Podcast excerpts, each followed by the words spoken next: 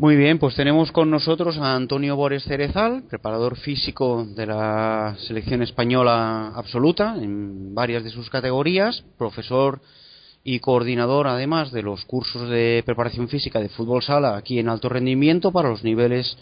1 y 2. Buenas tardes, Antonio. Hola, buenas tardes. Bueno, vemos que el fútbol sala español pues sigue en, en buena forma, ¿no? Viendo los acontecimientos que hemos tenido recientemente. Cuéntame un poquito cómo ha sido.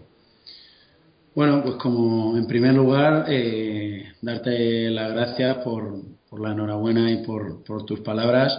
Eh, darte las gracias también por, poder formar parte de, de esa familia que, forma alto rendimiento. Y bueno, como bien dices, eh, el fútbol sala a nivel nacional, pues creo personalmente que, vive un momento dulce, vive un momento que, que viene de años atrás, ¿no? que es una un producto es un reflejo de muchos años de trabajo por parte de los clubs, por parte de, de la anterior eh, comisión técnica que, que, llevaba a cargo la Federación Española en la sección de fútbol sala. Y bueno, nosotros lo que hemos intentado es coger ese testigo y seguir manteniendo bueno, la línea o la buena línea que, que llevaba. ¿no? Como bien dices, creo que, que está haciendo historia ese deporte, concretamente a nivel nacional. Eh, lleva desde diciembre del 2005 sin perder un partido, ha pasado ya más de 100 partidos sin conocer la derrota y como bien dice, pues recientemente se ha proclamado campeona de Europa en, en Zagreb, en Croacia. Pues fantástico, enhorabuena de nuevo y, y que siga, que siga la, la, la buena racha. Eh, ¿Cómo vienen las categorías inferiores, por cierto?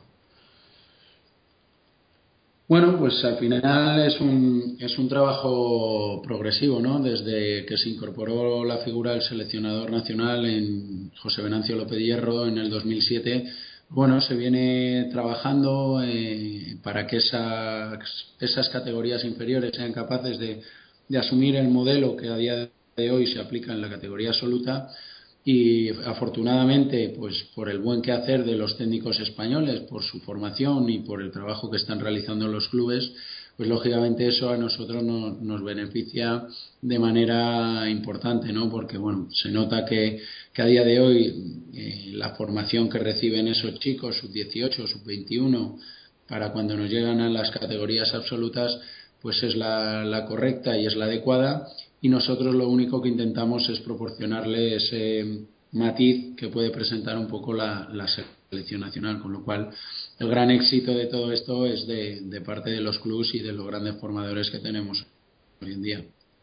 Vale, vale, muy bien. La gente, eh, hablando de los técnicos y de la buena labor que, que, que estáis haciendo o, o que hacen, eh, tenemos una idea de la profesión bastante clara en lo que respecta al entrenador o al técnico. Incluso diría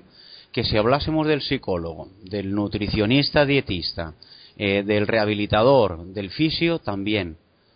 ¿Tiene la gente clara el papel, el rol del preparador físico?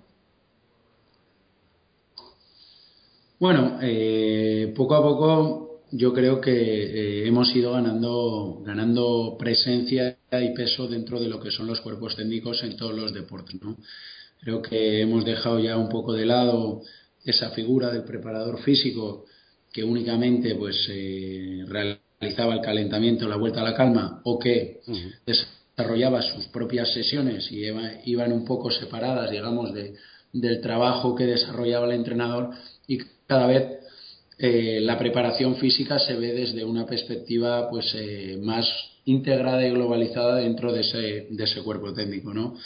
Básicamente, eh, desde la, la experiencia que, que, puedo transmitir, eh, un preparador físico, mmm, llevándolo a un término, digamos, de, del automovilismo en la Fórmula 1, sí. es un mecánico, ¿no? Al final, el coche es el equipo, el piloto es el entrenador y luego hay una serie de, mm, de miembros o de miembros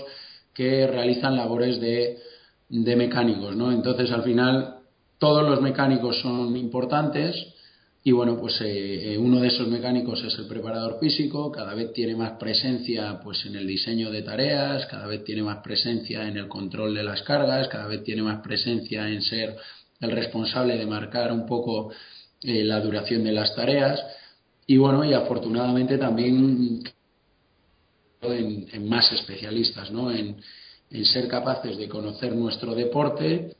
y a partir de ahí desarrollar pues eh, medios y métodos de entrenamiento más específicos, dejando un poco de lado pues una propuesta más general como podíamos tener hace unos años atrás donde basábamos esa preparación física muchas veces en, en medios o en métodos de entrenamiento pues más del atletismo o demás. Entonces, bueno, hemos ido ganando presencia, todavía tenemos camino por recorrer, pero creo que bueno, que afortunadamente tanto los entrenadores como los clubes se han dado cuenta de que, de que es una figura importante.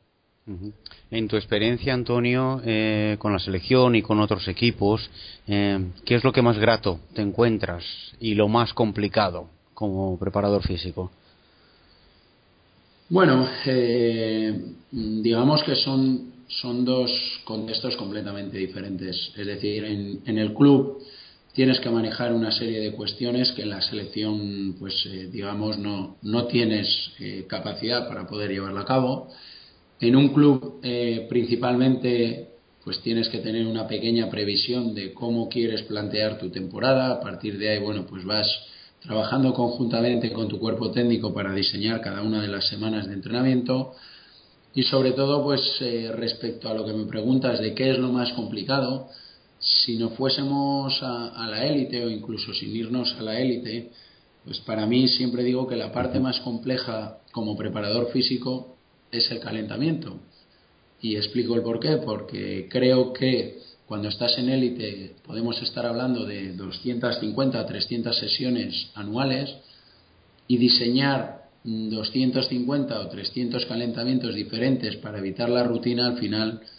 pues termina agobiando un poquito, ¿no? En cambio, bueno, pues eh, luego el diseñar tareas para llevar a cabo sesiones a nivel condicional, el volumen se reduce mucho en cuanto al número total y bueno, siempre es estrujarse un poquito la cabeza para ser capaz de diseñar tareas que sepas que cumplan el objetivo que tú quieres plantear para esa sesión. Y respecto al trabajo en una selección, salvo que tengas una gran competición, eh, el trabajo de un preparador físico principalmente eh, se lleva a cabo en el control de las cargas de las sesiones que tengas, que no son muchas, porque lógicamente estamos hablando de un contexto de que los equipos han jugado en fin de semana, sábado a la tarde, esos jugadores se concentran domingo a la mañana con la selección y llevamos a cabo un amistoso martes y otro el miércoles, con lo cual tenemos tres, cuatro sesiones de entrenamiento más los dos partidos, con lo cual cada uno llega en un estado diferente, pues por las secuelas que puede dejar el partido, porque están en momentos diferentes de la temporada y tienes que adecuar un poco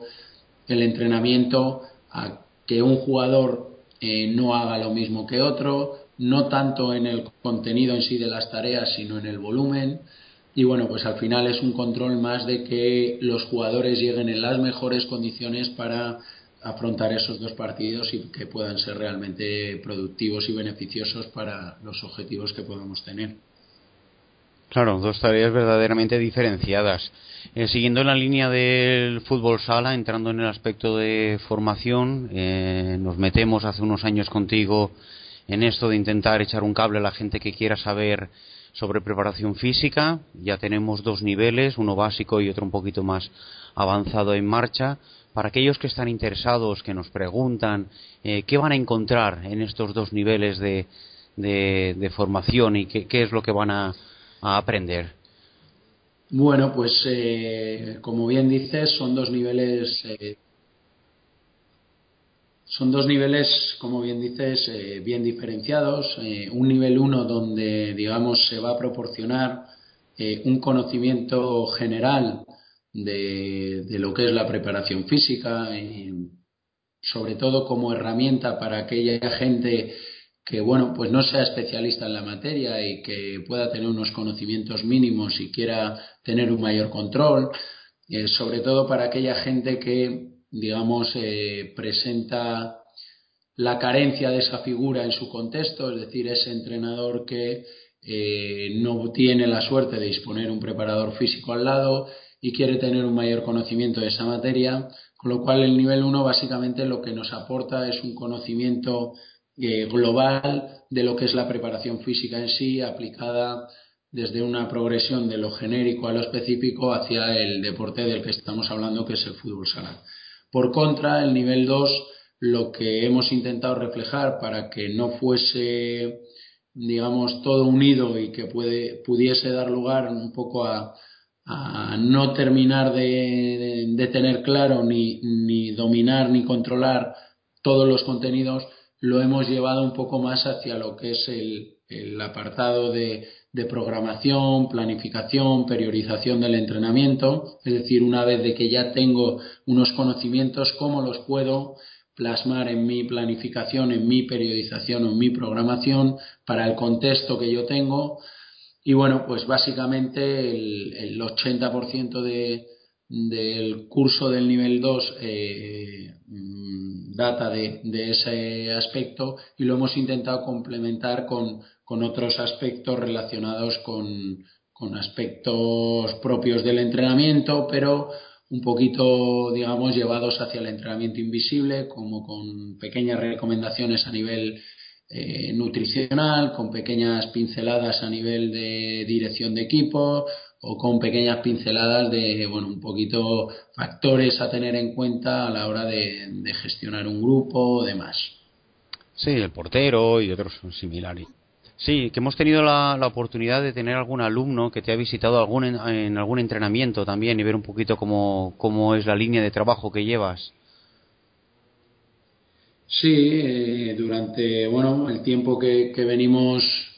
realizando un trabajo conjuntamente, pues eh, alto rendimiento con mi figura, pues ha sido varios los alumnos que bueno que se han puesto en contacto conmigo, que en algún momento pues por por la posibilidad de, centralizarlo en Madrid, alguna concentración y demás, pues sí que, bueno, pues me han comentado la posibilidad de poder venir a ver algún entrenamiento y demás. Y siempre es algo que, bueno, que está abierto a la gente que pueda estar interesada el, el poder desarrollar esa, esa visita y bueno, pues gustosamente intentaré ayudarle y abrirle las puertas siempre que me sea posible y siempre que, que lo permita, digamos, el, el entrenamiento. Mm, fantástico. Eh, tengo en la mente algunos nombres de alumnos que han pasado por el curso de, fútbol sala y tampoco les está yendo mal. Incluso algunos han tenido que cruzar nuestras fronteras. Eh, incluso algunos están colaborando contigo también, lo cual nos eh, enorgullece enormemente.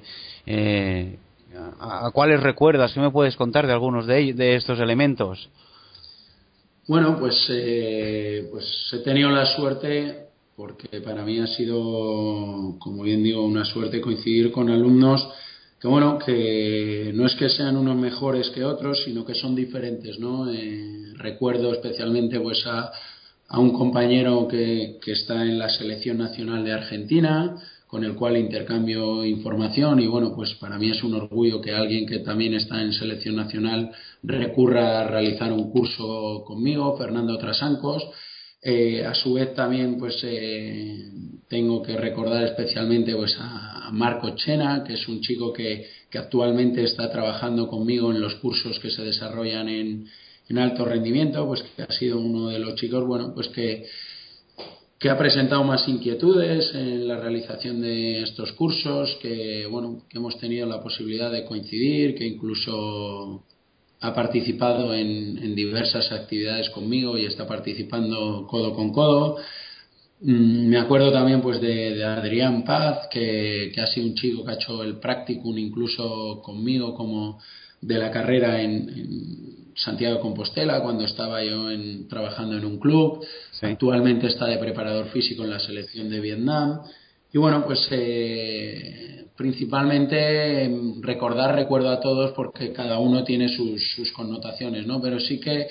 eh, desde un principio yo me planteé que, que, bueno, que a mí en su día me ayudaron y que mi propósito era poder ayudar a esos, a esos alumnos que a lo mejor son más inquietos o tienen más, más, digamos, ansias por, por querer mm, llegar o por querer estar y demás. Y bueno, pues siempre intentaré desde mi posición ayudar a, todo el que me lo, me lo solicite y bueno, pues eh, intentaré ser lo más cercano posible y poder brindar la oportunidad a todo el mundo y bueno, pues espero que no solo sean estos dos alumnos y que el próximo día pues pues el próximo curso puedan ser otros los que los que estén realizando estas labores. Pues en eso estamos todos, en, ayudarnos unos a otros y muchísimas gracias. Sabemos que tienes una agenda muy apretada. Eh, Antonio, no queremos robarte más tiempos de despedirnos y bueno, seguimos lógicamente en, contacto. Si hay alguna cosita como despedida que quieras eh, comentarnos. Pues nada, y agradecer nuevamente pues eh, el trato que, llevo recibido hasta el día de hoy, que seguro que va a ser igual de bueno que, hasta ahora, los próximos años, y sobre todo pues animar a la gente a que aprovechen la posibilidad de poder realizar estos cursos, de, de poder formarse, porque bueno, al final la gran diferencia que a día de hoy tenemos en España y ahora mismo ya con el, el modelo formativo que, que, alto rendimiento está poniendo en práctica, pues ya extendido a nivel mundial, pues lógicamente es, para tenerlo muy en cuenta y sobre todo para aprovecharlo de una manera muy satisfactoria y animar a toda la gente a que pueda realizar no solo el curso que a lo mejor a mí me corresponde, sino otros cursos que ofertan compañeros que tienen una riqueza inmensa y eso seguro que nos va a aportar beneficio y conocimientos tanto a los alumnos como a los profesores porque nosotros también tenemos mucho que aprender de esos alumnos. Y en eso estamos, eh, en eso estamos. Muchas gracias Antonio y nada, un fuerte abrazo, profesor y amigo nuestro de alto rendimiento. Muchas gracias.